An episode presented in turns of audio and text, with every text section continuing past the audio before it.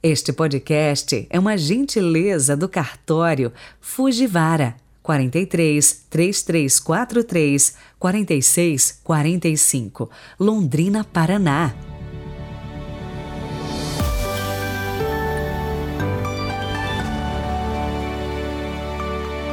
Olá, muito bom dia! E terminamos a semana celebrando Nossa Senhora de Lourdes 11 de fevereiro de 2022.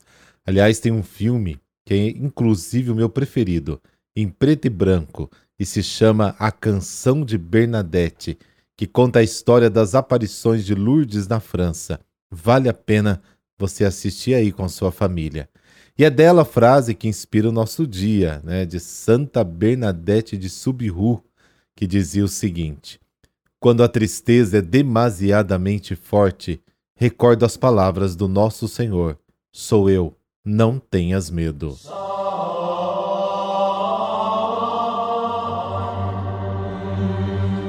Pelo sinal da Santa Cruz, livrai-nos Deus, nosso Senhor, dos nossos inimigos.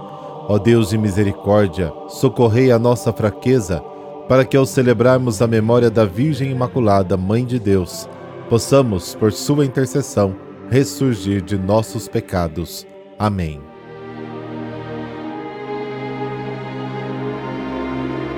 Marcos capítulo 7, versículos de 31 a 37.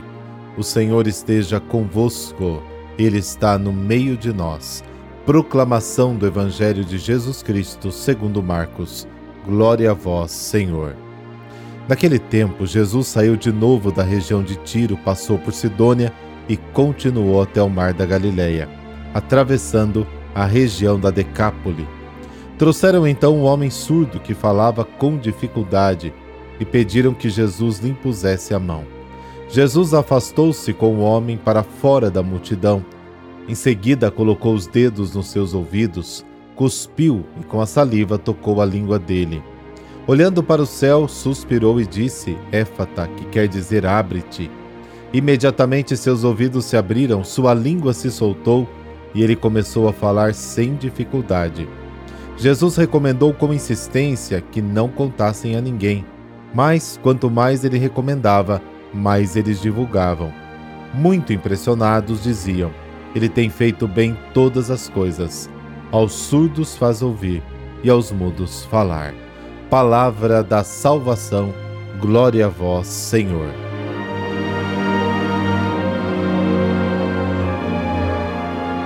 No Evangelho de hoje, Jesus cura um surdo.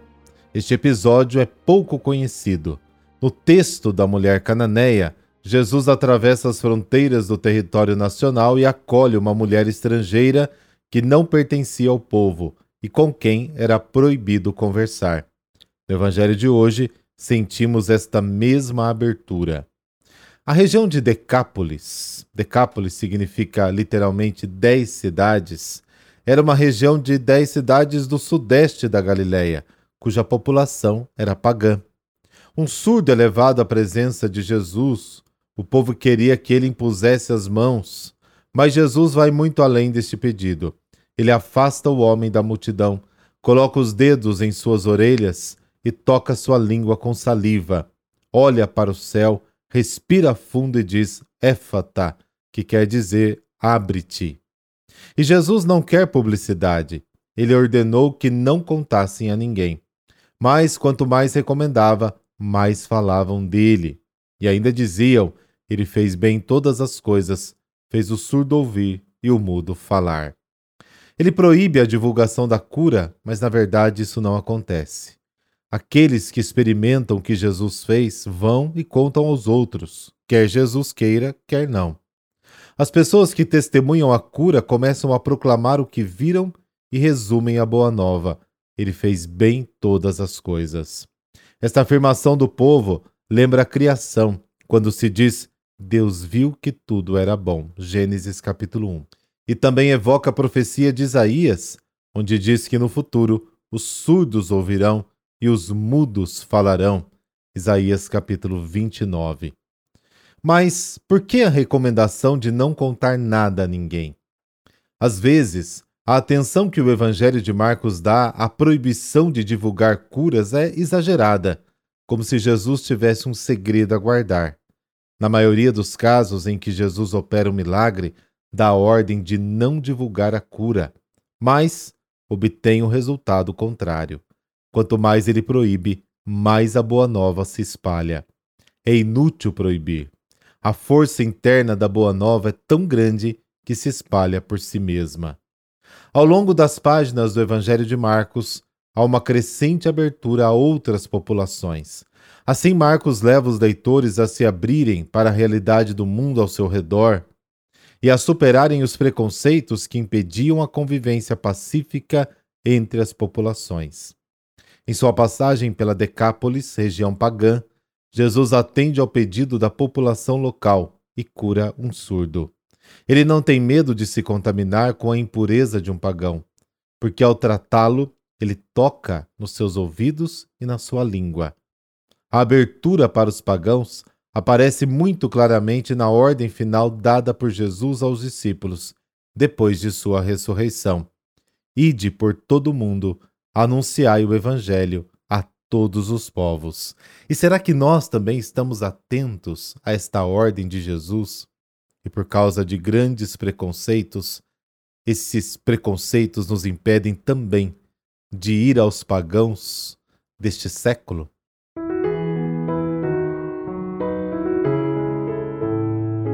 Nossa Senhora de Lourdes. As aparições da Mãe de Deus em Lourdes, na França, a Bernadette de Subiru, nos ajudam a entender sobre muitos aspectos a missão materna de Maria junto ao seu povo a comunidade dos discípulos do seu filho. Diante de situações como esta, nosso coração de filhos deve manifestar gratidão a Deus por cuidar do seu povo com tal amor. E somos nós, homens e mulheres de todos os lugares, os destinatários deste amor. A presença de Maria em Lourdes ensina que toda a terra é terra de Deus. Uma terra onde Maria está, que todo povo é um povo redimido por Cristo morto e ressuscitado de quem ele é mãe e mestra.